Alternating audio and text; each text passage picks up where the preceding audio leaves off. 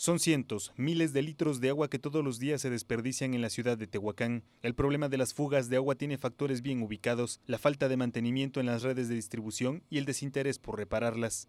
El organismo operador del Servicio de Agua Potable y Alcantarillado de Tehuacán, o ZAPAT, estima que un 40% del suministro se desperdicia o no llega a los hogares por causas de desatención humana. Sin embargo, hay otras fugas de las que poco se sabe. Se trata de aquellas que se administran por pozos privados, concesiones que la Comisión Nacional del Agua emitió a grupos comunales y de reparto en algunas zonas establecidas.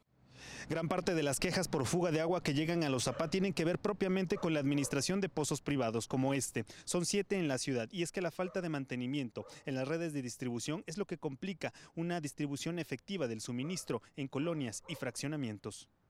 Se trata de los pozos Infonavit del Riego, Las Granadas y Crespo, además de la unidad habitacional Ascote, San Lorenzo, Santo Domingo y El Penal, que en conjunto ocupan 12.433.800 litros por día, una cifra impactante si se considera que casi la mitad se desperdicia. La administración de estos pozos de carácter particular es y depende exclusivamente de los comités que la distribuyen y no de los zapat, y aunque sus cuotas son muy bajas, la reparación en las redes de distribución muchas veces se toma a la ligera. Es por ello que las fugas de agua deben saber ubicarse y reportarse a la instancia correspondiente, ya que en caso de no poder realizar la reparación, el organismo de Tehuacán es el que generalmente absorbe el compromiso. Eso ayudaría a un mejor aprovechamiento del líquido y a reducir el desperdicio de un elemento que cada vez escasea más y más.